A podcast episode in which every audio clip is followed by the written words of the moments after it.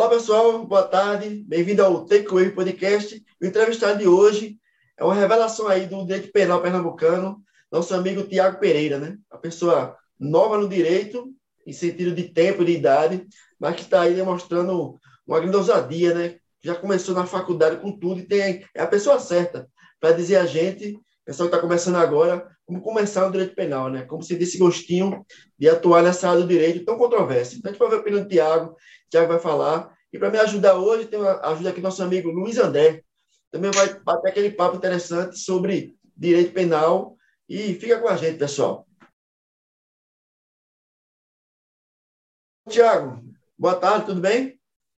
Boa tarde, Cleiton. É um prazer enorme estar aqui contribuindo aí no seu canal, né? A gente ter esse, esse bate-papo, né? Com os telespectadores, seus seguidores aí, e trazer um pouco, né? Da minha experiência profissional, um pouco, né? Do dia a dia do advogado na área do direito, né? E vai ser, assim, uma conversa amigável e espero contribuir aí, né? Para o seu canal e os seus seguidores também. Ô, Tiago, primeira pergunta. Por que você escolheu o direito penal? O que foi que você olhou assim e disse, é no penal que eu vou? Diz aí pra gente.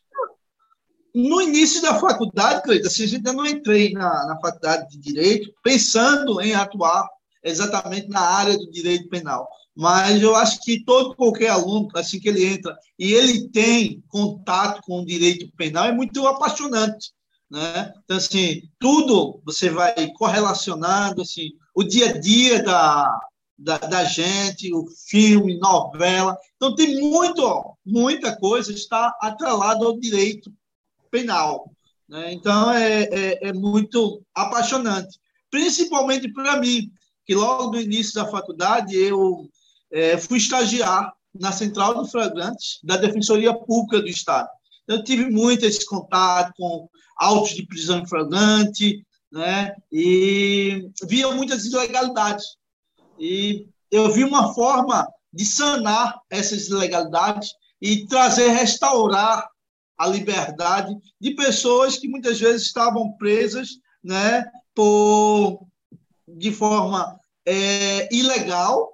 E a minha intervenção como um profissional da área do direito, né, restaurar essa liberdade do indivíduo, trazer, fazer com que o direito seja efetivado.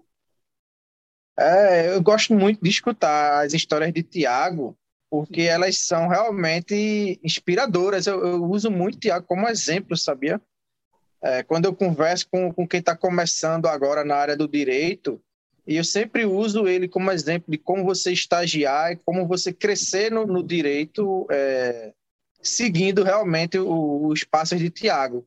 É, eu nunca disse isso a ele, inclusive, estou é, dizendo agora, aproveitando a oportunidade, mas ele serve realmente de inspiração para muita gente. E eu lembro, só para complementar a minha fala, eu lembro que é, logo no início da faculdade mesmo, acho que não tinha nem um mês, duas semanas de aula, eu tomei conhecimento de um caso de um vizinho que estava preso há mais de dois anos né, no presídio de forma provisória por tráfico de drogas e que não havia uma decisão definitiva do caso. Então, eu via a aflição, a angústia da família, né? não tinham dinheiro para contratar advogado e ficavam angustiados, porque queriam uma decisão definitiva do caso e o processo não tramitava, não finalizava. E eu decidi, mesmo no primeiro período, sem ter muito conhecimento do direito, ingressar com habeas corpus em favor desse meu vizinho. Então, é, foi correr atrás, protocolei a, a, a, o HC no Tribunal de Justiça aqui do Estado de Pernambuco e não conseguimos a liberdade dele, porque a, a, corte entendeu que dois anos presos, provisoriamente, presos provisoriamente não configuraria excesso de prazo. Fiquei também muito indignado. No entanto, é, houve, mesmo tendo sido denegado a ordem para soltá-lo, ele respondeu o processo em liberdade, houve um, um, um, ganho, porque quando o juiz tomou conhecimento que havia sido impetrado um habeas corpus no tribunal contra aquela vara, é, eles aceleraram os trâmites Né? Logo em seguida, houve a audiência, houve o julgamento, ele foi condenado, mas aí ele já tinha já uma, a, a situação jurídica dele já estava definida, então ele já sabia exatamente qual foi a pena que ele pegou, né, a condenação, quanto tempo ele tinha, tinha de, de preso lá provisoriamente e quanto tempo ele poderia é, progredir de regime. Então, assim, para um preso, ele estar lá dentro do sistema carcerário né, muito tempo, sem ter uma definição, ele não quer apenas que saia a decisão é, e absorvendo, inocentando ele. Ele quer apenas a sentença, a decisão. Se ele for condenado, beleza, mas ele sabe exatamente quando, quantos anos ele foi condenado, quanto tempo ele tem de prisão, né, preso lá provisoriamente, e a detração, que é aquele tempo que ele já passou preso que vai ser abatido da condenação. Então, eles sabem mais ou menos, ó, eu estou aqui dentro preso, mas daqui a um ano, daqui a um ano e meio, eu vou ter a possibilidade de progredir de regime. Se está no regime fechado, vai para o regime semiaberto. Se está no regime semiaberto, vai para o regime aberto e responder o restante da pena em liberdade. Então, o principal é o que muitos, a grande maioria dos presos, é, querem, é isso, é ter uma definição, um processo que seja justo, que seja célere, que dê a ele o direito da ampla defesa, do contraditório. Né? Então, é basicamente isso, é o que o, o, os presos eles reivindicam muito a nós, advogados. Qual é a maior dificuldade, na tua visão, para o advogado penalista? Né? O advogado penalista, de todas as dificuldades que ele tem que passar, qual é aquela maior? Você dizia, essa aí, se eu peço listar a lista das cinco maiores dificuldades, eu acho que isso aqui é maior. Porque a gente sabe que advogado penalista no Brasil, ele não é bem visto, né? Infelizmente. Porque a sociedade é muito sangue no olho, né? Acha que o criminoso tem que morrer ali, jogar a chave fora e não ter mais chance nenhuma. Então, essa é a visão que se tem. Então, qual é a maior dificuldade que o advogado penalista tem no Brasil hoje? São inúmeras. É, a primeira que eu posso dizer é a lentidão do poder judiciário. Né? Então, isso é, essa lentidão traz uma carga de estresse muito grande ao advogado. Então, o advogado está ali trabalhando, faz todo o seu trabalho com empenho, com zelo, e o que é que acontece? O processo não anda. Então, você vai lá no juiz, apresenta a defesa, tenta marcar a audiência, a audiência não é marcada com certa celeridade, e o tempo vai passando. E a família que está pagando o, o, o, o honorário do advogado, muitas vezes não entende isso. Né? E aí responsabiliza o advogado por essa lentidão. Né? É, é, muito comum, isso desde o início da faculdade, lá no comecinho, quando eu atuava no projeto de extensão, tinha contato com o sistema carcerário. Então, os presos, as presas, principalmente dentro do Bom Pastor, que era onde nós tínhamos a nossa maior atuação, então sempre dizia, né, é, de forma é, popular mesmo, o advogado que eu coloquei no processo só comeu meu dinheiro e não fez nada. Então, era muito comum a gente escutar das presas, né? É, é isso daí. Ele comeu meu dinheiro e não fez nada. Então, muitas vezes, a gente ia na vara pegar o processo para analisar melhor, para ver como é que estava lá.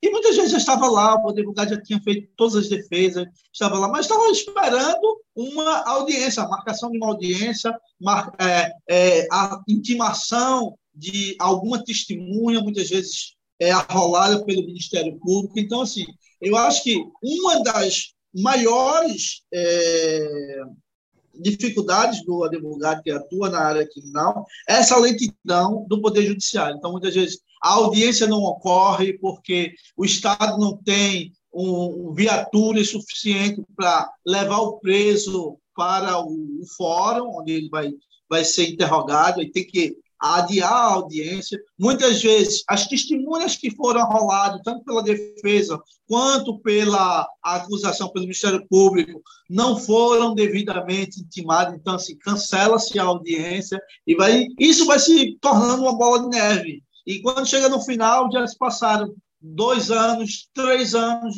o processo não chegou ao seu delinde, né? E a família culpabiliza o advogado, porque a mãe que contratou o, o, o, pai, o irmão, a esposa, né, quem, quem contratou o advogado, ele não quer saber quais foram os motivos, não. Ele quer saber que contratou o advogado para fazer a defesa dele, finalizar né, da melhor forma possível. Então, assim, é muito mais fácil para a família chegar, ligar para o advogado e culpabilizar e descarregar a sua angústia, né, o seu receio e, e, toda essa situação estressante, porque a família também sofre, não é só o preso que está lá dentro. Então, o sofrimento, quando o preso está lá dentro, o sofrimento dele passa-se para toda a família. Né? E aí a, a família quer cobrar, e com razão. Ela pagou advogado para poder é, atuar no processo, mas muitas vezes fica fora do alcance do advogado. Então, assim, eu tenho muitos processos, eu tenho alguns processos que eu tenho que trazer isso para a família, mas, assim, eu entendo, eles muitas vezes não entendem, que é muito mais fácil ligar para mim e descarregar né, essa indignação deles, porque a pessoa, o, o, o preso está lá dois, três anos preso, do que ligar para o juiz, primeiro que não liga, né, para o juiz, para o promotor, ou ir lá na vara e dizer, ó, oh, senhor juiz, meu, preso, meu filho está preso três anos, porque o senhor não agiliza isso. Então, assim, ele não vai fazer isso. É mais fácil o advogado. Então, o advogado ele está ali na linha de frente. Ele que recebe toda essa, esse, essa carga de estresse. Então, é isso. Então, muitas vezes também é, tem dois, três réus e um advogado né, por descuido ou não sei por empenho. Então, tem um processo agora que eu estou atuando que é isso. Né? Não sei se o outro acusado não pagou, a família não pagou os honorários acertados, sei que eu já apresentei todas as defesas, então já foi as alegações finais. No entanto, o outro advogado que está responsável pela defesa do outro réu não apresentou as alegações finais, isso desde o ano passado, de, no início de dezembro do ano passado. A família está ligando para mim direto pedindo né, para o processo finalizar, para sair logo a decisão final, e eu tento explicar que o processo, como tem dois acusados, as duas defesas têm que estar no processo para que sejam feitas a, a conclusão, seja feita a conclusão, para o juiz sentenciar. Não vai sentenciar apenas em relação ao meu meu cliente, e o outro vai esperar as alegações. Então, se o advogado sair, então vai para a Defensoria Pública, então a Defensoria Pública tem uma prerrogativa de ter prazo em dobro, né? então vai pegar todo o processo para analisar, para poder fazer a defesa do outro réu. Então, tem esses empecilhos também, e que é muito difícil para o advogado. Então, é, é, a gente recebe toda essa carga de estresse que é muito complicado. Esse aí eu acho que é um dos piores, tá entendendo? É, para o advogado que atua na área criminal. Tem também um preconceito social, né? Então, assim, eu, meu escritório é aqui no centro do Recife, então a gente vê muitas situações aqui de furtos, de roubo, né? Então a população indignada com essa situação da violência, da insegurança do Estado, e muitas vezes querem fazer justiça com as próprias mãos né? querem lixar, querem matar. Em alguns casos desses eu até intervenho quando eu estou, porque eu não sei, assim, é, eu não sei ver uma situação dessa de injustiça. Entendo perfeitamente a indignação da população, né? muitas vezes são os feirantes que estão aqui, os camelôs, é, as pessoas, os pais de família, os, os trabalhadores, né, que trabalham o mês todo para ganhar um salário irrisório, né, que é o nosso salário mínimo, e muitas vezes o cara está ali roubando um, uma pessoa que né, passa o mês todo para conseguir comprar um celular e ser furtado, roubado. Então, a população tenta fazer justiça com as próprias mãos. Então, muitas vezes eu intervenho, e nessas minhas intervenções é, tem muito disso. Né? Advogado de bandido, né? então, é, e até com violência verbal e até física mesmo.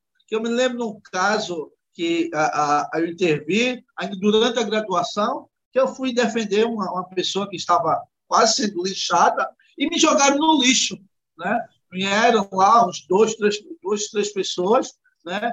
além dos xingamentos, um momento lá que me pegaram e me jogaram no lixo mesmo, assim.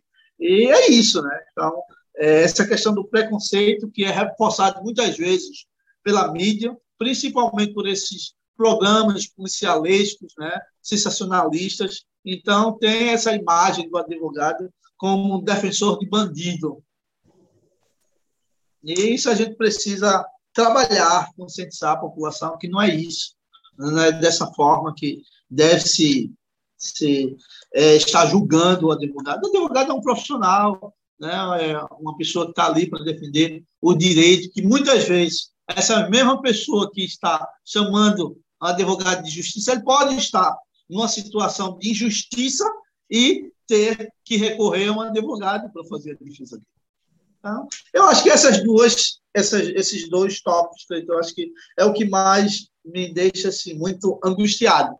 É, essa situação do, do preconceito social, é, eu busco muito combater ela, é, inclusive trazendo a questão da história do direito penal, é, da importância dos direitos humanos e desconstruir essa ideia de que realmente é defensor de bandido, né? É como se o bandido não tivesse o direito à sua defesa, como se aquela pessoa ali naquele momento já fosse taxada como bandido.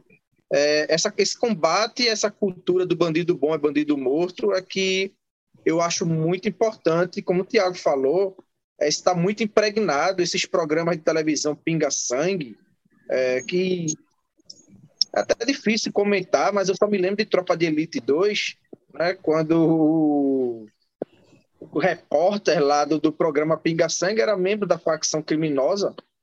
E eu, quando vejo esses programas, só me, só me associa essa imagem, porque é um incentivo, é um incentivo ao ódio, e a nossa sociedade hoje, ela está muito impregnada de ódio. Então, a gente precisa se libertar desse ódio. Já tem a ideia de que existe um direito penal, uma legislação criminal, que está ali para justamente punir na medida cabível, na medida do razoável, quem comete seus crimes. Agora, também é de se ter em mente, né, é, a, a, despeito de toda a, a morosidade do judiciário que Tiago falou, e ela é real, é, o nosso judiciário hoje ele é muito arcaico.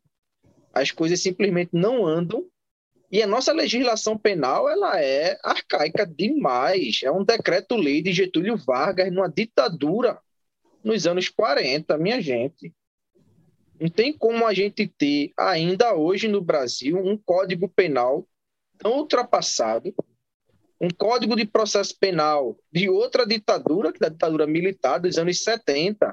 A gente está falando de um ordenamento jurídico aí de 50 anos para processo e de 80 anos para a legislação penal.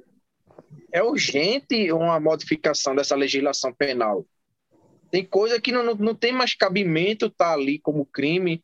É, as penas estão defasadas porque a expectativa de vida ela era diferente nos anos 40.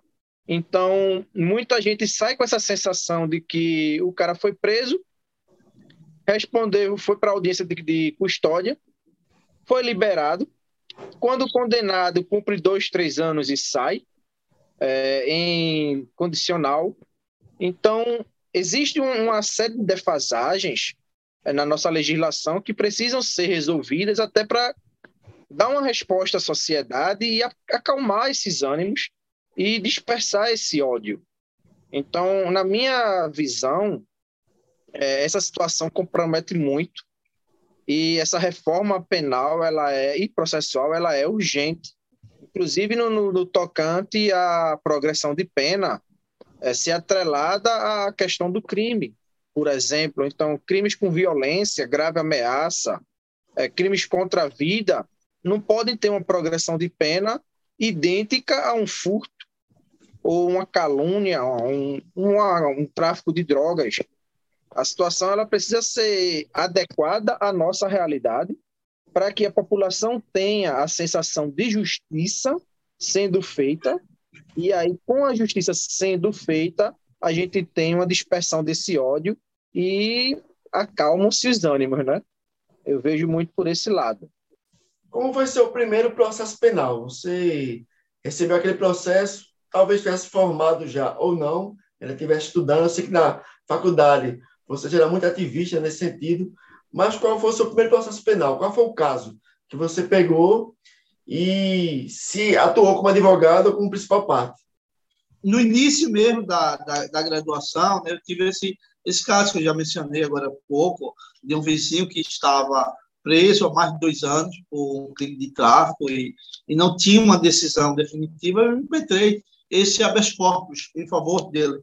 Né? E de lá para cá foram isso. Então, sempre apareciam pessoas, né? mesmo sem estar advogando. No início da faculdade, a gente conseguia idealizar um projeto de, de, de, de extensão, né? chamado Além das Grades, onde nós juntamos vários colegas né, da graduação, outros que já estavam já é, atuando na advocacia, muita gente da faculdade, como não quer atuar na advocacia, estuda para concurso, mas precisa ter uns anos, né, três anos, quatro anos de prática jurídica, então vieram né, se somar a esse projeto e a gente foi atuando. Então, assim, durante a graduação toda, desde o início da faculdade, eu já estava ali, de certa forma, atuando né, como um mini advogado, né, estudante ainda. E é isso, Cleiton. Eu acho. O primeiro mesmo foi esse. Acho que quando eu tinha duas semanas de aula. Né? E tive também atuação na Defensoria Pública é, do Estado, quando estava atuando lá na, na área criminal, na Central de Flagrantes. E foram muitos e muitos processos durante a graduação. Dá para contabilizar dizer exatamente qual foi o primeiro, mas foi exatamente isso. Durante a graduação inteira, eu atuava. Né? Então, assim, não só na área criminal, mas em outras áreas também. Então, é isso que eu digo, desde de, eu ia para a faculdade já meio que né, vestido a caráter, todo na formalidade, então encontrava muita gente, perguntava se eu era advogado, dizia eu carregando o Vadimec ou algum outro lente de direito, perguntava se eu era advogado, e sempre vinha com alguma dúvida sobre algum processo, sobre alguma questão jurídica. Então, assim, apesar de nós sermos o país onde tem mais faculdades de direito do mundo, né, se juntar todas as faculdades de direito do mundo, não ultrapassa a quantidade de faculdades de direito que tem no Brasil. Então, nós temos mais de um milhão, eu acho que um milhão e cem, um milhão e duzentos, não sei exatamente o número, mas é muito mais de, é mais de um milhão de advogados, os inscritos mesmo na OAB. Então, se você contabilizar os bacharéis de direito, então está 2, 3 milhões de pessoas. Né? Então, a gente tem uma, uma quantidade muito grande de pessoas que estudaram direito, que têm um conhecimento é, é, razoável na, na, na, área do direito, mas a gente tem uma população muito carente de conhecimentos de direito. Então, assim, era no ônibus, é, é, no, no metrô. Então, sempre, sempre vinha alguém até a mim para perguntar alguma coisa de direito, né? porque está se separando e queria saber como é que ia ficar separação, os bens, a, a, divisão dos bens, se a casa poderia ficar com ela, se poderia ficar com o marido, né? questão de pensão, de, de guarda. Então, assim, é muito comum né? as pessoas terem essa, essa dúvida.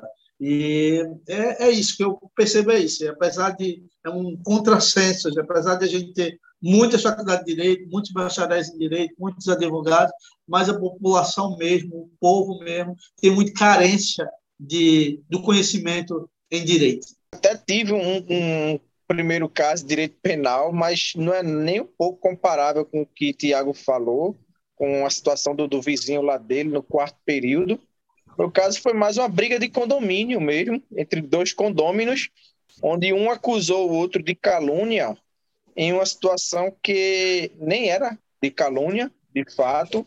É, é, inclusive, o, o acusador ele praticou o ato, ele se desvaleu, na verdade, da, da denúncia, né? ele foi à delegacia, prestou uma queixa uh, de calúnia mais com o intuito de intimidar do que efetivamente promover justiça. Não, não, não era a intenção dele.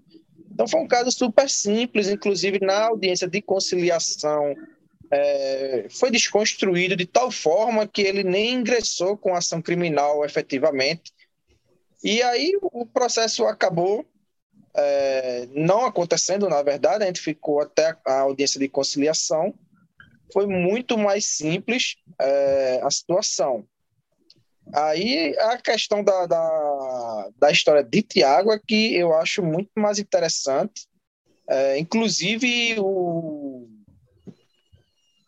projeto que ele ajudava lá, no Além das Grades, que eu lembro que ele comentava muito na época da graduação, que eu acho muito interessante. Inclusive, essa questão que o Tiago levantou agora nunca tinha me ocorrido do, do pessoal recém-formado ir lá contribuir para adquirir prática jurídica para concurso, que é uma ideia que muitos projetos poderiam é, intervir nisso aí, não só no direito penal, como nas demais áreas do direito, para justamente contribuir com quem não tem acesso à justiça, né, quem não pode pagar os honorários dos advogados, e para ajudar esses advogados a adquirirem a sua prática jurídica para tentarem lá os seus concursos. É, eu acho que é uma, uma ideia que ajuda a todo mundo e que é muito válida, isso deveria ser muito mais bem divulgado. Com relação a, a essa questão do, da população que não tem acesso ao mínimo do conhecimento jurídico, é, muito se fala de colocar é, disciplinas na escola com relação a direitos básicos, né? inclusive existe na, na rede estadual a disciplina de direitos humanos. Só que ela, ela é lecionada por professores de língua portuguesa, professores de história, de geografia, de filosofia. São é, professores que não têm uma formação nessa área. Então, é quem não tem formação ensinando a população adolescente. Então, é uma coisa que é feita para dar errado desde o começo. Infelizmente, o Estado poderia sim se aproveitar dessa estrutura das escolas para dar um, um, mínimo de conhecimento à população e isso não acontece, que é uma pena, realmente é, é algo lamentável. Agora, o que me ocorre era justamente uma curiosidade, assim, algum caso que ele pegou curioso, realmente, assim, fora do comum, alguma história fora do comum, se ele tem algo para relatar aqui para gente. Ah, tem muitos casos, Luiz André. Desde o início da faculdade, então, assim, posso contar diversos casos assim de, é, de injustiça mesmo né, no processo. A gente vê a total é, arrogância do, do, dos magistrados, do, dos agentes mesmo públicos.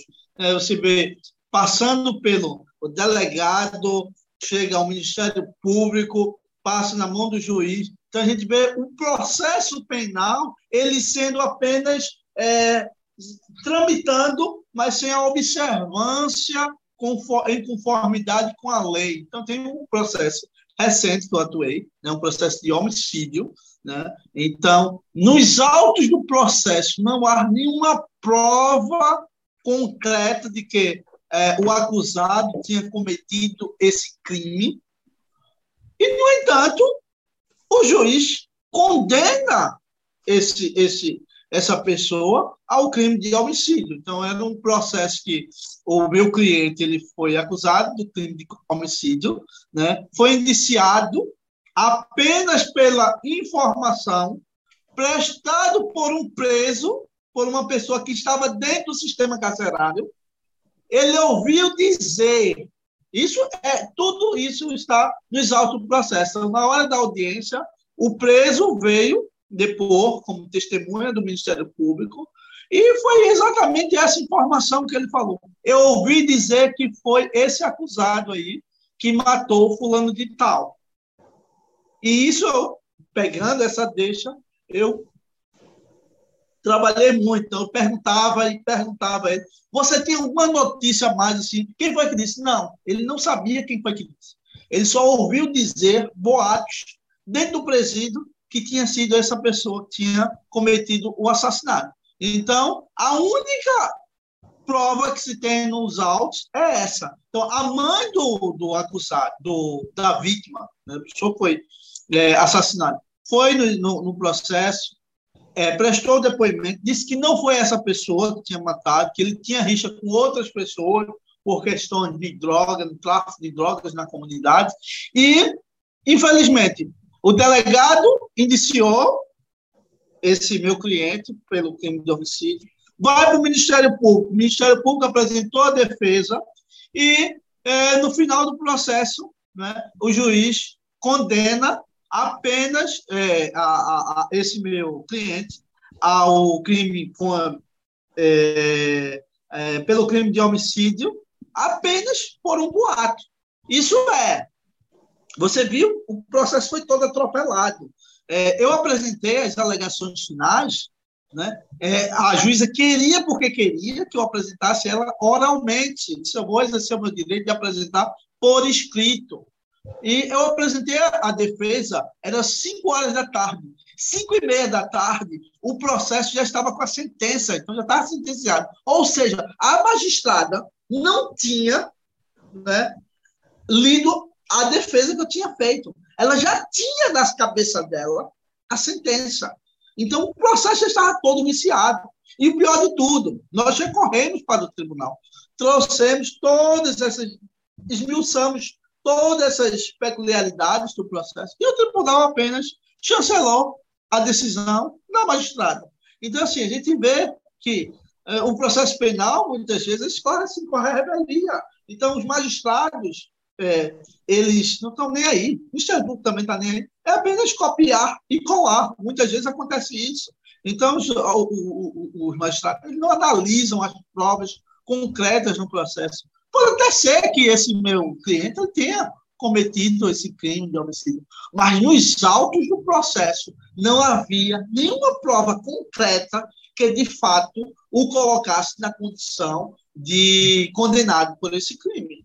Né? E outra coisa, essa pessoa que testemunhou, que disse que ouviu dizer que foi ele, era inimigo, porque morava na mesma comunidade e pertencia a um grupo rival que queria dominar aquela localidade pelo tráfico de drogas.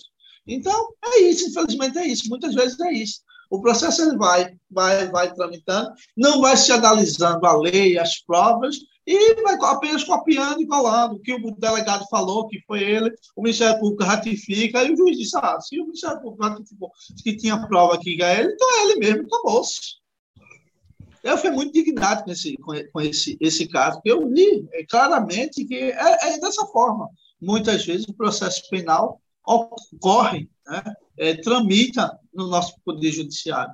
É copiar e colar. O juiz não analisou sequer as alegações finais que eu tinha juntado aos autos do processo. Meia hora não dá para ela ter lido né, toda a, a, a defesa que eu fiz. Então, infelizmente, é isso.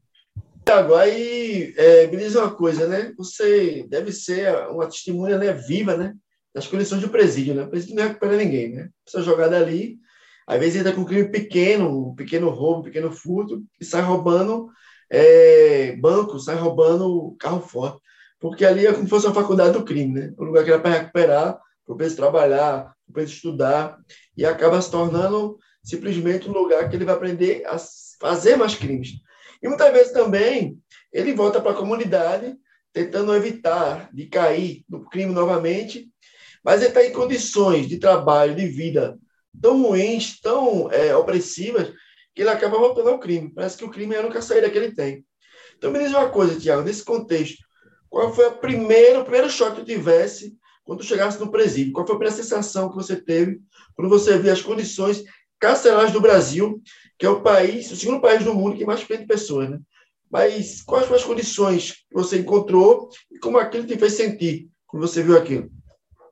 É, é um choque muito grande, Cleiton, assim, impactante mesmo, quando você chega dentro de uma unidade prisional e vê 30, 40, até 50 pessoas numa sala pequena, tá sem as mínimas condições é, para uma pessoa sobreviver. Né? Então, é, é, esse choque muito grande. Assim. Na, na, faculdade, no, no, início, muitas vezes tem esse, alguns professores de penal levam né, os alunos para poder é, visitar, conhecer como é que é a estrutura de uma unidade prisional, né? E eu não, mas muitas vezes fica só por fora, né? E aí vai conhecer a parte administrativa, saber como é que é. Eu, como ia pelo projeto Além das Grades, e fui antes de entrar pelo projeto, eu ia pela pastoral carcerária. Então, a gente entra mesmo dentro do presídio, entra dentro da cela, fica com a cela dos presos mesmo assim. Tá então, você sente, né? Assim, claro que não é a mesma coisa a pessoa passar ali dias, meses, anos, mas você consegue ver o impacto muito forte. Então, são ambientes insalubres. ambientes fechados, muitas vezes não tem ventilação, é, fica um odor muito forte, tá? Então, assim, tem uma privada lá que tem que ser compartilhada por 30, 40 pessoas ao mesmo tempo. Então, assim, para dormir é muito difícil, porque não tem espaço mesmo. Então, tem preço que tem que se amontoar dentro do banheiro, dormir dentro do banheiro. Então, assim, à noite, quando um vai fazer necessidade, então, vai passando por cima dos outros, vai pisando. Então, é uma situação, assim, muito desumana, degradante né, que não deveria estar ocorrendo. Se a pessoa é, comete um crime e vai para um sistema carcerário cumprir sua pena, então, assim, ela tem o direito de cumprir a pena, mas isso em situações dignas, situações humanas, né? Então, tem que sair condizente com o princípio da dignidade da pessoa humana, que é previsto em nossa Constituição. E é isso, eu acho que é esse impacto. Né? É, tem a questão também da alimentação, então, tem a alimentação também, assim, deixa a desejar. Não é querer que o preso, que a pessoa que esteja cumprindo uma pena, ou preso provisoriamente no unidade prisional, coma caviar, mas que tenha uma alimentação né, razoável, dê para comer. Então, eu lembro o cheiro, você via a galinha, negócio cru ainda, estava colorado, e é isso. É que o mesmo, a mesma alimentação que ceda lá para os agentes carcerários para o diretor seja dado aos presos simples, né?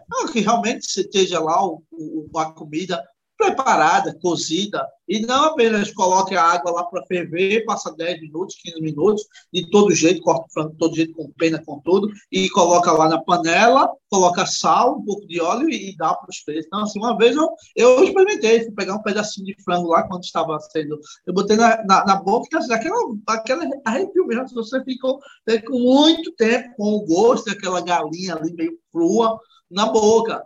Tá entendendo? Então, é isso. Eu acho que a questão da alimentação, essa questão estrutural mesmo, de fazer com que a, os presos tenham lá sua cama para dormir, coisas básicas, simples. Não é, é, querer que o preso esteja em, em, um hotel ou esteja numa pousada, não. Mas pelo menos tenha lá não é o básico, né? já que o Estado é, está ali né, é, fazendo o seu papel, o seu dever de prender, de punir as pessoas que violam a lei, mas que seja também cumprido em situações condizentes com a dignidade da pessoa humana. Então, tem lá um colchão, que tenha uma cama para ele dormir, é, que tenha as condições de salubridade, né, que não fique amontoado, que não fique aquele cheiro de mofo. Aquele cheiro é forte. Vezes são corredores, né, celas que não têm a ventilação. Então, assim, muitas vezes, fios, cheios de fios com gambiarras que tem que fazer puxadinho para aqui, puxadinho para ali. E também a questão que é muito é, precária em relação a, a, os barracos que são dentro do presídio. Então, assim, muitas vezes as pessoas não sabem. Então, só quando às vezes cai alguém né, preso, vai preso e entra no sistema prisional, as pessoas ficam estarrecidas, porque muitas vezes tem que pagar aluguel dentro da barraca, porque tem uma televisão, tem um ventilador, então assim, a família tem que ficar pagando semanalmente ou, ou mensalmente valores para aquele preso ali, ele ter acesso ao ventilador, ter acesso a assistir a televisão, é, os barraquinhos que são feitos, puxadinhos, né? Então tem que pagar um aluguel para estar ali, se não fica no corredor, porque é tão chato e tão o espaço é tão limitado que se você não tiver dinheiro, não vai ter acesso à cela, então você fica, eles chamam popularmente lá de BR, ah, fulano, tanto BR, que é o corredor mesmo. Ele não fica dentro da cela, ele fica dentro do corredor. Né? E, é, e é caro, Cleito. O aluguel, às vezes, é, você compra ou aluga, é 3 mil, 4, 5, 6 mil reais, depende de onde você quer ficar. Então, se tem um prisionário, é o seguinte: é aquela coisa, é o dinheiro. O que manda é o dinheiro. Se você tem dinheiro, você vai ter condições maravilhosas dentro do presídio. Você vai ter geladeira, vai ter ar-condicionado, vai ter o fogão, né? Então, vai ter uma cela lá mais bem preparada, que são geralmente aquelas celas quando as pessoas têm uma condição financeira melhor, a família vai lá e consegue negociar. Então, tem essas questões também. O que ocorre aqui dentro, ocorre lá dentro. Tá entendendo? É uma espécie de, de sociedade à parte. Então, tem essa questão e tem também a questão do chaveiro também, né? Que o Estado, ele não consegue se infiltrar mesmo, estar presente dentro mesmo do, do presídio. Então, assim, ele escolhe um preso, né? não é daquele preso mais antigo, aquele preso que a, a, os demais têm mais medo, né? ou tem mais respeito, e aí bota essa pessoa para cuidar dos demais presos, porque o Estado não tem a estrutura, não tem a capacidade de ele mesmo gerir dentro da unidade prisional. Então, ele bota um outro preso para ficar responsável de abrir a, a, a cela, de fechar. Eu tenho uma ideia com relação aos presídios que eu não sei se Tiago acha é, interessante.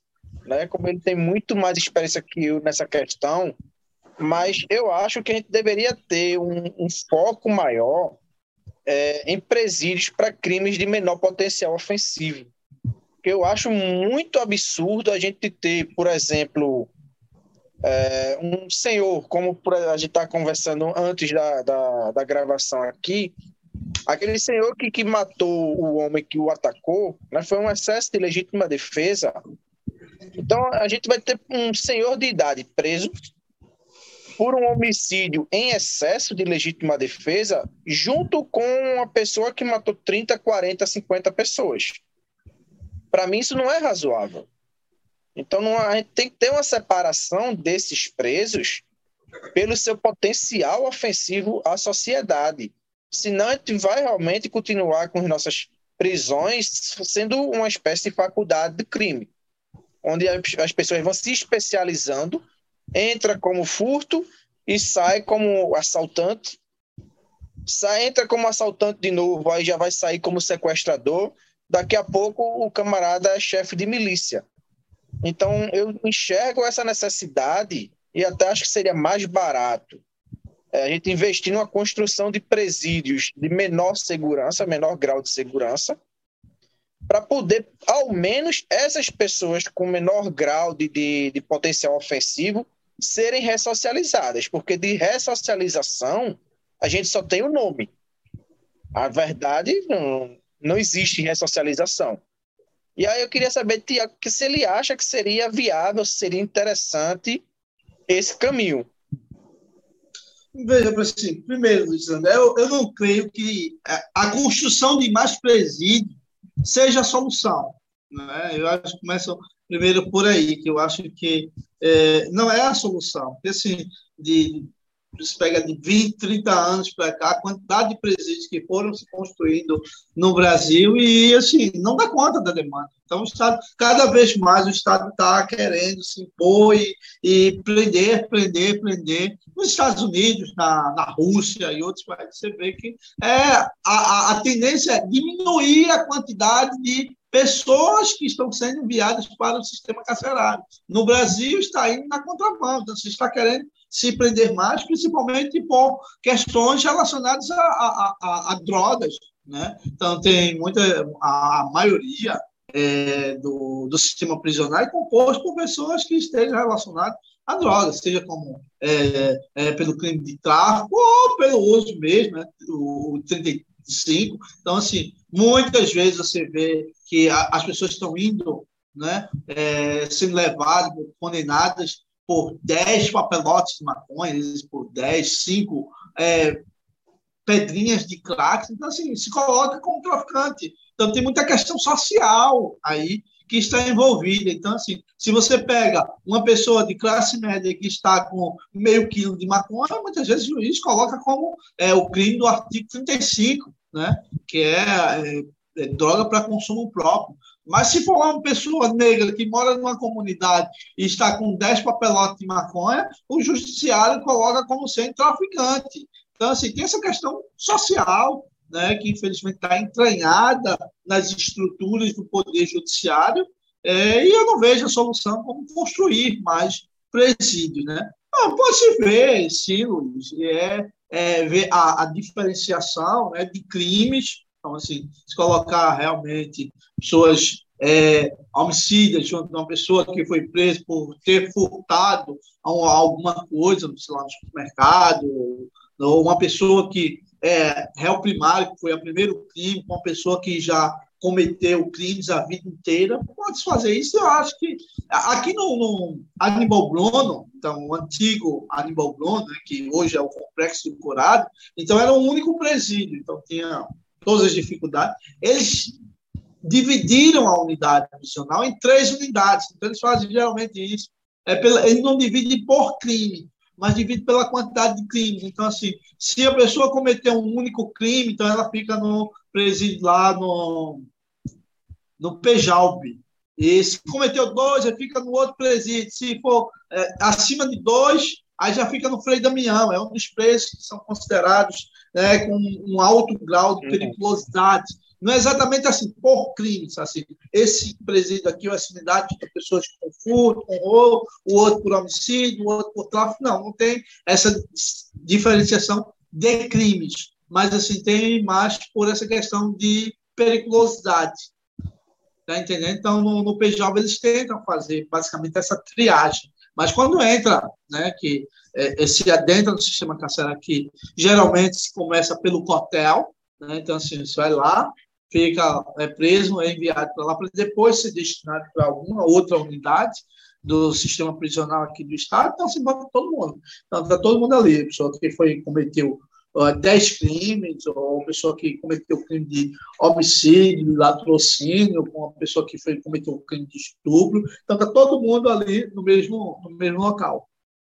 Pode ser, ser feito isso, mas eu não vejo a solução né, de se resolver a questão da da insegurança, da violência no nosso Estado, com a seja relacionado com a construção de mais presídios. Acho que é, tem a ver muito com a questão social mesmo, né? e com a questão também do preconceito social do próprio Poder Judiciário, que muitas vezes, muitas e muitas é, acusados de crime não deveria estar sendo jogado né, ao, no sistema prisional. Então, esse, esse exemplo que eu dei é, muito nítido. Eu lembro que logo no início da faculdade, quando estava atuando lá na Defensoria Pública, eu via casos assim, pessoas com pequenas quantidades de drogas eram diretamente condenadas e processadas e condenadas ao crime de tráfico. E via outras pessoas que tinham quantidades maiores, mas pela questão social, pela questão econômica, né, o juiz condenava, condenava o, o, o, o, acusado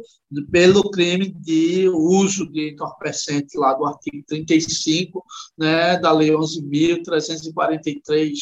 Então, é basicamente isso. Tem essa questão também social, né, que influencia muito o nosso poder judiciário para dizer quem é traficante e quem é usuário, já que a lei né, de droga, ela não tem um critério objetivo para determinar né, até onde vai o consumo e até onde vai o crime de tráfico de drogas. Veja só, é, você hoje, andando né, com sua experiência já no direito penal, e você é um advogado hoje, poderíamos dizer de ponta, né? Um advogado aí que tem muitas causas, muita experiência, um cara procurado, desde a faculdade já era cobiçado.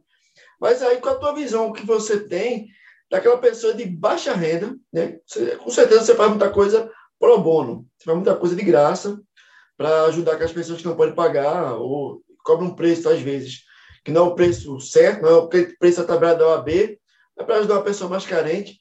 Mas, na sua visão, qual o acesso que a pessoa pobre, a pessoa realmente mora em comunidade, tem de uma justiça de qualidade? Porque a gente sabe que a defensoria, mas tem advogados ali até engajados, não tem condição de atender toda essa população. Então, qual é a chance que uma pessoa dessa tem de ter uma, uma, um advogado é, ali que vai realmente estudar o processo dela, que vai atuar, vai dar uma prioridade a ela? E outra opinião que eu tenho é como é que essa pessoa se sente quando vê grandes figurões da política, grandes figurões, grandes empresários, com advogados que recebem honorários milionários, e ela, de repente, né, com um crime bem menor, que afeta muito menos gente, está ali sendo injustiçado ou não tendo acesso a uma defesa ampla, a uma defesa de qualidade por ser pobre. Qual a sua visão sobre isso? Bem, a primeira coisa que eu estou é seguindo, a Defensoria é uma instituição, tem um quadro de pessoas, de profissionais de altíssima qualidade. Né? Então, eu via, tanto lá na Defensoria Pública do Estado, quanto da Defensoria Pública da União, onde eu estagiei. Né? Então, assim, grandes é, é, profissionais de qualidade, assim, imbatível. No entanto, é que para entrar no concurso da Defensoria Pública, o cara tem que. O, o, o defensor teve uma carga de estudo muito forte, né? É, é, são concursos bastante concorridos. Então, assim, né, se entra os que estão muito mais preparados, gabaritados. Então, é, assim, tenho que questionar. O problema é a estrutura que o Estado não dá, né? não fornece a, a esses profissionais, estruturas grandes, assim, de mais profissionais, né? É, defensores públicos, mais é, é, servidores né, para poder auxiliar esses, esses defensores públicos para grande quantidade de processos que eles têm que atuar, não é só na área de direito penal, tanto em todas as áreas do direito. Né? Então, assim, e a população carente, assim, muitas vezes não tem condições de pagar os valores cobrados pelos advogados, tem uma tabela da OAB, tem os valores mínimos, e fica muito acima não é, das condições financeiras de nossa, da nossa população.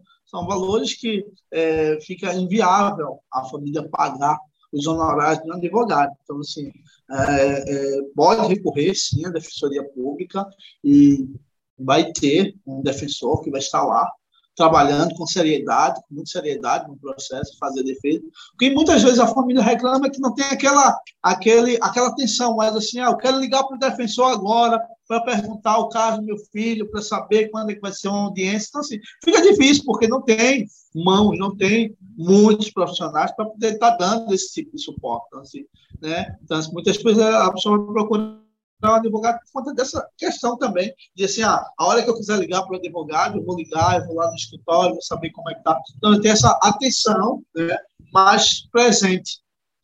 Então, acho que a, a diferença é essa. Eu acho que a, a Defensoria Pública não, não, deixa a desejar, né, é, em momento algum, na, na, defesa do processo. Então, o, o, o, o acusado vai ter um processo, a defesa, né, bem feita pela, pelos membros da Defensoria Pública, os defensores públicos. E é isso. Outra questão que tu falasse que agora eu não lembro, Cleiton. É a sensação da pessoa ali que tem essa dificuldade de é, ter o, a, a, a, Porque a gente sabe também que a defensoria, às vezes, não tem, como você falou, braço suficiente para atender toda a sua população.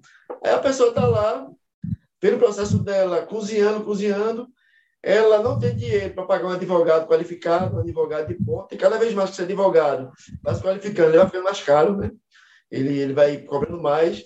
E aí, quando ela liga a TV, vê lá aquele político, né? aquele empresário, pagando advogados caríssimos, e muitas vezes ele vê que o crime que a pessoa cometeu tem muito mais provas, afeta muito mais pessoas, mas aí a pessoa fica, como tem dinheiro, fica recorrendo, recorrendo infinitamente, né? Como no Brasil temos quatro instâncias, né? Sou totalmente contrário a isso. Não queria que tudo se resolvesse na segunda instância. Mas existe a quarta instância, que só o rico pode chegar lá à quarta instância, né? o pobre não, nunca vai chegar. E as decisões do Supremo, quando chega a pessoa pobre, a pessoa, Gilmar Mendes mesmo, ele adora soltar pessoas. Mas Gilmar Mendes tem uma história, um histórico, se você analisar, e deixar preso pessoas por causa de roubo de saco de açúcar, por causa de roubo de, de um pacote de café. Então, o Gilmar Mendes tem uma, uma questão meio dúbia, assim, ao ministro Supremo.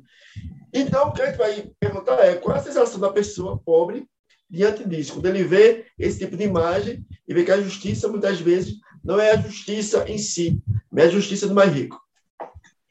É, isso aí é, é, é, é interessante, porque eu presenciei isso, e dentro da unidade prisional, né? Muito interessante, que muitas vezes, quando eu ia pelo projeto e a gente conversava, então, assim, é, saiu uma decisão do Supremo beneficiando um determinado preso, e as pessoas ficavam pensando, pô, se o cara está lá, no Supremo, saiu uma decisão, mandando soltar o cara que foi preso, sei lá, com 10 quilos de drogas, eu estou aqui preso por 10 gramas, 20 gramas de, de maconha, ou meio quilo de, de, de, cocaína, ou alguma coisa desse tipo, tá entendendo? Então, assim, ficava muito assim, os presos chegavam e ficava pressionando, porque assim, aquela decisão tinha que ser para eles, ou a questão do habeas corpus, né? porque se popularizou muito, somente na mídia, foram é, institutos jurídicos utilizados por pessoas que tinham dinheiro no Supremo e aí conseguem 24 horas, em em, em 72 horas, 48 horas, conseguir um habeas corpus do Supremo Tribunal Federal. Então, tem muito assim, a questão de que entre com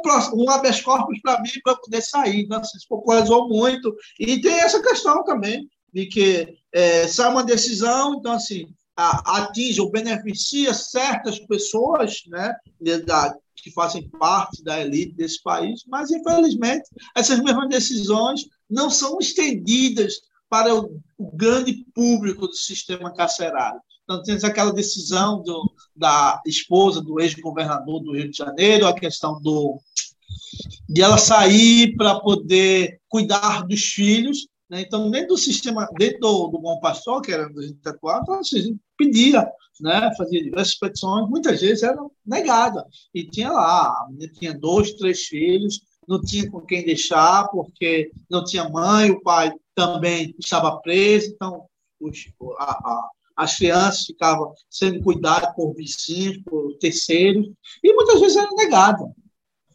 Então, tem, tem essa, essas questões assim, você vê uma, uma decisão para uns, né, favorece uns, poucos, né, e, e, infelizmente não é estendida esse mesmo direito para todas as pessoas que estão dentro do sistema carcerário e que se enquadram perfeitamente naquelas condições. Essa questão dessa discriminação social dentro do judiciário, ela é real. É, é como o Tiago falou até antes, é, existe dentro do judiciário, né, por parte dos magistrados, existe a questão do Ministério Público e, inclusive, nas delegacias, essa discriminação. É, e isso se estende a, a vários pontos. Né? A questão das drogas ela é a mais predominante, porque realmente hoje é, tráfico de drogas é o principal é, motivo para se prender alguém no Brasil. Teve recentemente o caso de uma mulher que foi presa né, por ter furtado comida. Dois pacotes de macarrão, foi, foi coisa bem pequena no supermercado para alimentar a família. Foi presa pela polícia, pela PM, foi para a delegacia. O delegado indiciou ela por furto o Ministério Público acusou essa mulher por furto. O juiz condenou. Foi para a segunda instância. O tribunal manteve a condenação. O caso foi parar na mídia. E aí, na mídia, o grupo de advogados se reuniu, acionou o STJ e ela só conseguiu ser libertada por decisão do STJ. E é um absurdo a gente ter que mobilizar o Superior Tribunal de Justiça para libertar uma mulher por ter furtado, não, não dava 10 reais do que ela furtou. Para se alimentar, furto, falar, não existe.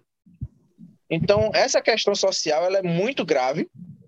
É, é preciso que o Judiciário, o Ministério Público e a Polícia Civil, no caso aqui, seja mais humanizada.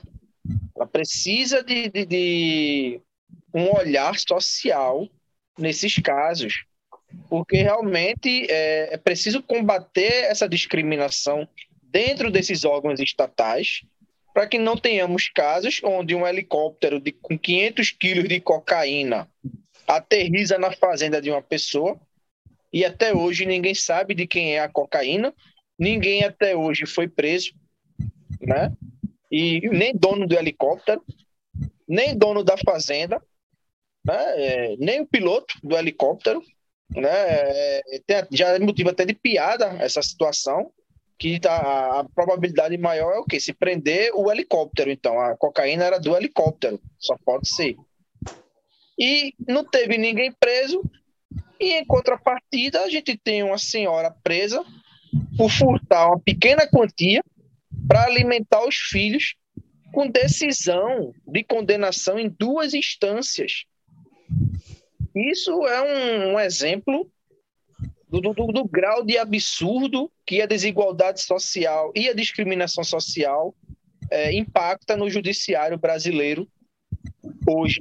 E isso tem que ser combatido. A questão do, do preconceito, do, do, de, ah, todas as, as estruturas né, do, do, poder. Então, eu vou trazer aqui algo recente que aconteceu no prédio do moro, é um bairro classe média aqui do estado, Boa Viagem, né? E no domingo passado eu acordei, tinha três policiais dentro do prédio, né? Procurando lá um iPhone, estava dando a localização lá dentro do prédio, num apartamento de um vizinho, né? Que estava dando localização lá. Então eles estavam lá, entraram tudinho, não entraram no apartamento lá, onde estava dando a localização do celular. Não sei por qual motivo, se a pessoa lá, o proprietário, negou o acesso a as dependências né, do imóvel, não sei. Então, eles não entraram dentro da, do apartamento, embora estivesse dando o sinal do GPS desse iPhone, estava dando lá, nesse apartamento. Então, se fosse num outro lugar, bairro periferia, talvez a polícia conseguisse entrar no imóvel e pegar o celular e levar a pessoa que estivesse lá presa ou, pelo crime lá, de roubo, de furto ou de receptação. Né? Então, se você vê a, a disparidade, a, a conduta da polícia em dependendo do local onde ela está.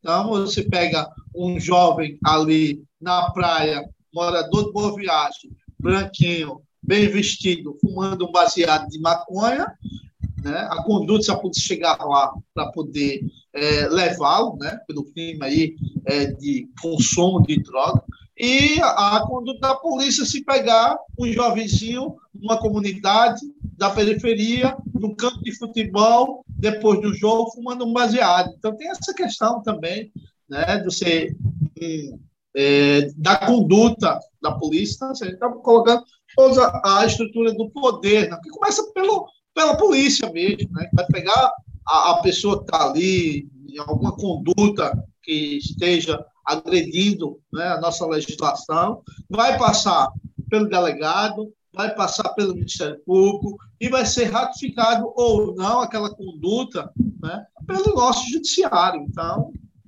é isso.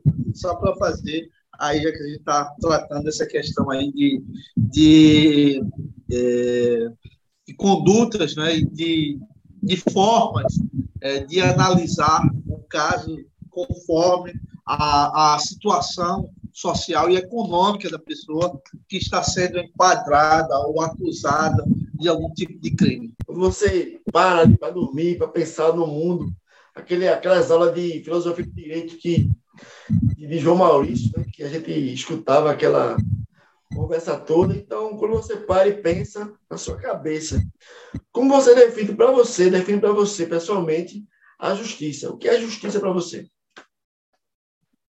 É, é, um conceito, né? É, sei lá, o que é, é, é um conceito que vai se enquadrar conforme a, a, sua, a sua conveniência né? É, não sei, o que é justiça para mim pode ser não pode pode ser não justo para você, né? Mas assim tem a aplicação da lei, né? Esse, o, o magistrado tem que, que seguir a risca que está aplicado à lei, mas trazer também, assim, um, um pouco de bom senso né, e os princípios que regem o, o nosso ordenamento jurídico da, da proporcionalidade, da razoabilidade, né, é, da boa-fé também. Então, acho que né, tudo isso é englobado. Né? Não é apenas também você pegar a, a, a, letra fria da lei e aplicar ali. Esse caso concreto aqui, se a pessoa furtou mesmo um pacote de feijão, um pedaço de carne, um, um pacote de arroz, para dar alimento, ela cometeu um crime de furto e a gente tem que aplicar a lei, porque não, você tem que analisar, né, principalmente no contexto né, social em que nós vivemos, uma sociedade muito discrepante, muito é, economicamente muito discrepante. É, o 1% da população tem em torno de o equivalente a, a, ao mesmo patrimônio de 50%, 60% da, da população brasileira. Então, é, a gente vive uma sociedade muito injusta, muito é, socialmente, né, onde alguns têm muito e muitos têm quase nada. Então, é, é basicamente isso. Então, acho que a justiça é, é esse senso né, de a gente viver bem e de querer que todo mundo também esteja bem. E é isso que vai trazer uma maior tranquilidade, uma maior paz social. Então, a justiça para uns, como o Tiago mesmo falou, pode não ser a justiça para os outros. Então, no Brasil de hoje, a gente tem essa questão da vingança, né, no lugar da justiça. Então, eu queria que o Tiago falasse um pouquinho sobre essa questão desse essa diferença entre justiça e vingança nesse Brasil tão radicalizado que a gente está vivendo, em que o lixamento de possíveis criminosos é, é incentivado em programas de televisão.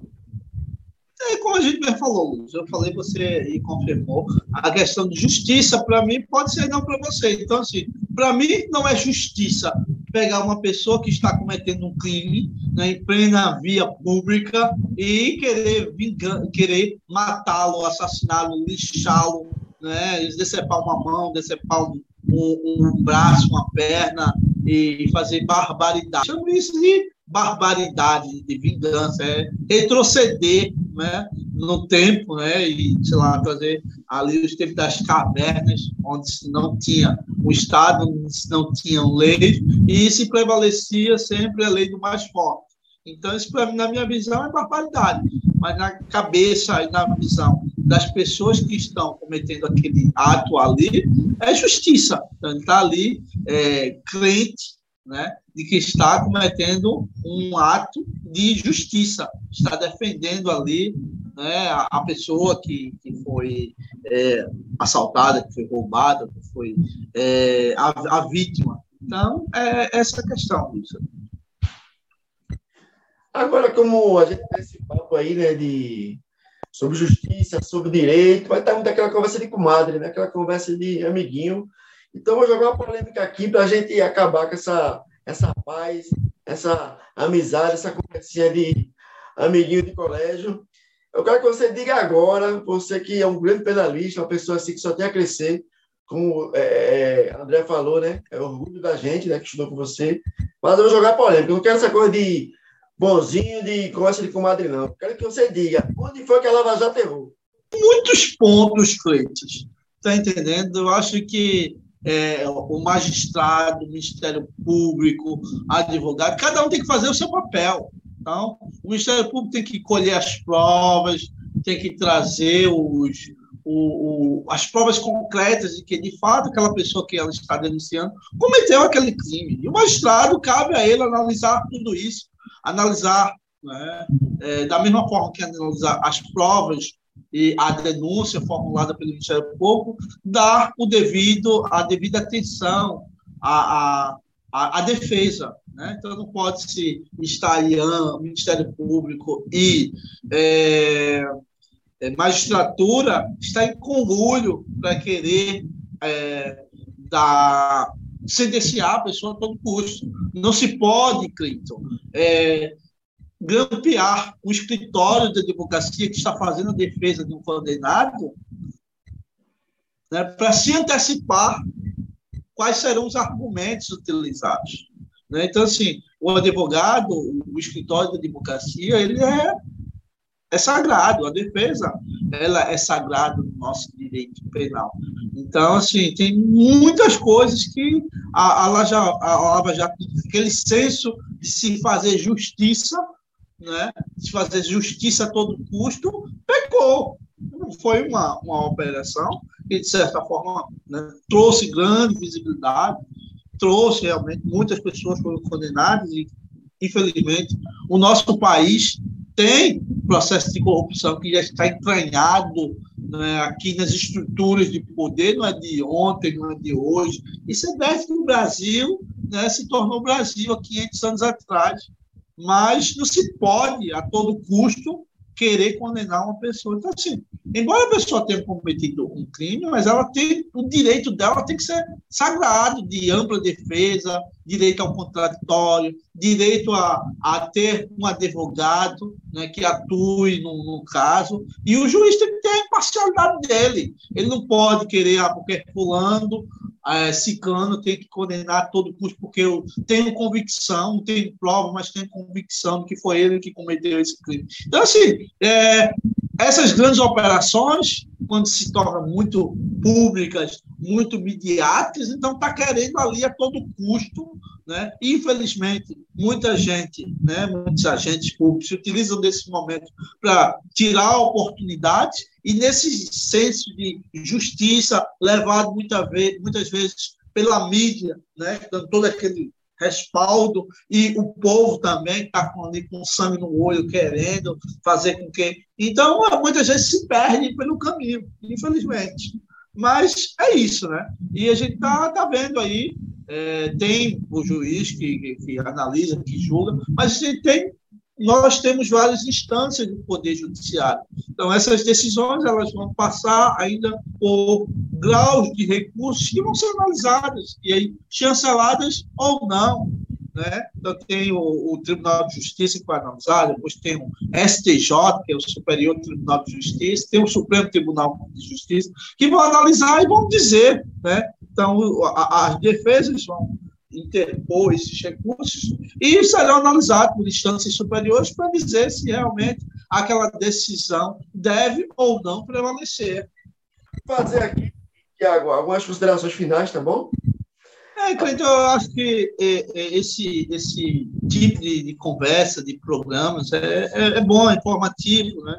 Trazer um pouco mais de conhecimento jurídico, principalmente assim, na área do direito penal, para o grande público, né, que não tem, infelizmente, esse acesso. A gente tentou né, trazer aqui de forma mais é, menos técnica possível, para que as pessoas se façam a, a entender né, do que está sendo discutido. Então, assim, é, quando você entrou em contato comigo, foi mais com esse objetivo, esse viés, trazer né, de forma mais informal e fazer com que as pessoas entendam a nossa linguagem, ficar aquela questão muito de academicista, muito de tecnicismo.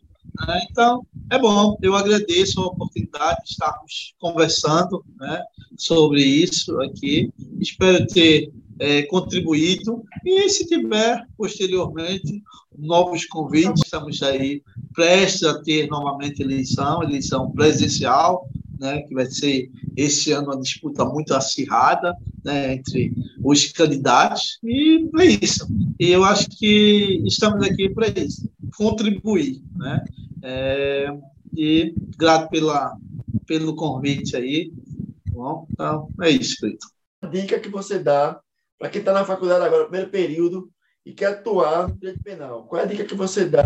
Em segundo lugar, dá muito dinheiro direito penal, Diz aí para aquele jovem que está assistindo e pensando, quero ter uma gravata igual a essa.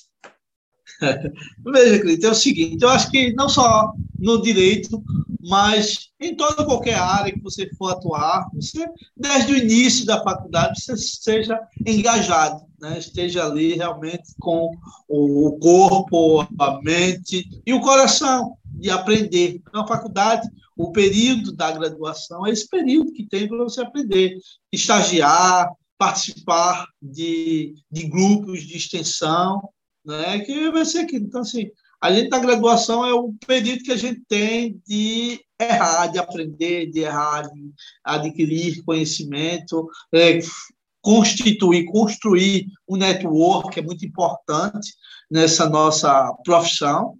Né? Então, é isso. Então, como eu fiz desde o início da faculdade, estagiei, né? desde o primeiro período. Então, é, estagiei em diversos órgãos, participei em diversos grupos de extensão, né? e é esse o objetivo, de aprender, de errar, de fazer network. Eu acho que é nesse caminho. Ah, se dá dinheiro ou não, isso aí é consequência. Então, assim, não é entrar na faculdade de Direito com o objetivo de, ah, vou me formar e vou ganhar dinheiro. Não, não é esse, esse não era o meu objetivo. Claro, né? se você é um profissional que trabalha bem, que tem compromisso né, com seus clientes, com os processos que você atua, consequentemente, você será também reconhecido financeiramente. Né? Então, a, a, a questão de ganhar dinheiro, de ser bem sucedido financeiramente, vai ser uma consequência da, de todo o seu esforço durante a graduação, da sua dedicação para com o trabalho, né? E é isso, e não precisa fazer mídias. Eu mesmo, por exemplo, eu nunca fiz um cartãozinho meu daquele de advogado. Eu não faço muita propaganda, quase nenhuma propaganda em redes sociais. Então, o boca a boca dos seus clientes, isso vai contabilizar muito, vai ser a maior propaganda que você pode ter. Os amigos que conhecem né, do seu empenho, da sua, da sua competência, vão indicar naturalmente pessoas né, para você. Então, assim, eu tenho hoje, graças a Deus, né, esse meu, meu empenho de trabalhar né, com seriedade, com ética, prestando sempre é, a informações aos clientes sobre o processo, uma cartela de cliente muito significativa, né? E é isso. Eu acho que é, o objetivo é esse: é entrar na faculdade não pensando em é, reconhecimento financeiro. Esse não seja o principal objetivo, mas sim você aprender de é, estar preparado para atuar. É, e é isso. E a faculdade não vai fazer você advogado, como não faz você magistrado, não faz você é, promotor de justiça, nem outra, nem outro profissional de qualquer outra carreira. A faculdade vai ser um meio de você estar ali se capacitando, mas a advocacia, isso vai ser construído, né? você vai se construir ao longo do período que você vai atuando. Então, assim, eu saí da faculdade, apesar de eu ter toda uma vasta experiência, né, com o processo, com tudo mais, mas eu não me sentia advogado. Eu peguei minha carteirinha da OAB, fui lá, fui aprovado no exame da Ordem dos Advogados do Brasil, né, é, no sétimo período, né? Então eu já logo antes da faculdade, como se dizia que era um bicho de sete cabeças a prova da OAB, então eu queria desafiar, né? E esse monstro logo ainda antes de terminar a faculdade, então fui no sétimo período, fui aprovado, né? Ainda não não podia fazer, não estava valendo porque era a partir do oitavo período, tanto para estar dentro da legalidade. Eu fiz novamente, fui aprovado também. Aí depois eu gostei tanto de fazer a prova da OAB que eu fui e fiz novamente, terceira vez. Né, as duas primeiras foram em direito penal e a terceira eu fazer em direito constitucional. Também fui aprovado, terceira vez. Eu queria fazer em todas as áreas, mas aí, como já estava chegando no finalzinho do curso, tinha um concurso para estudar e tinha a monografia para fazer, então eu deixei de lado. Mas o objetivo era fazer em cada área do direito uma OAB né, e tentar ser aprovado em todas elas.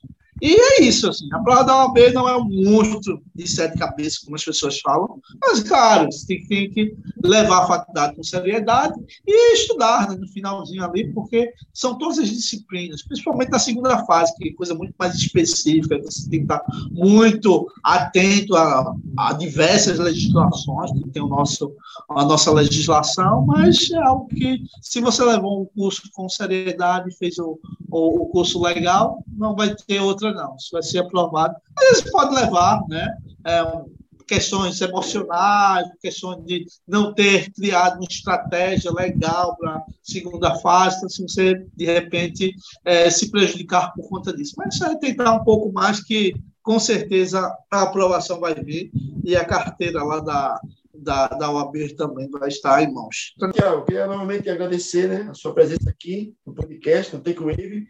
Estarei sempre à disposição. Forte abraço e até a próxima. Eu queria agradecer, acho que foi muito interessante. É, eleições vêm aí, então, se precisar, se quiser, se tiver algum interesse para discutir as eleições mais para frente, é, eu estou à disposição. É sempre muito bom conversar com vocês. É, fazia muito tempo que a gente não tinha essa oportunidade, né, desde a faculdade. E aquelas conversas de corredor da faculdade são muito úteis. Faz realmente esse tipo de discussão, essas conversas são muito importantes. E agradecer realmente, e estamos aqui para a próxima, à disposição.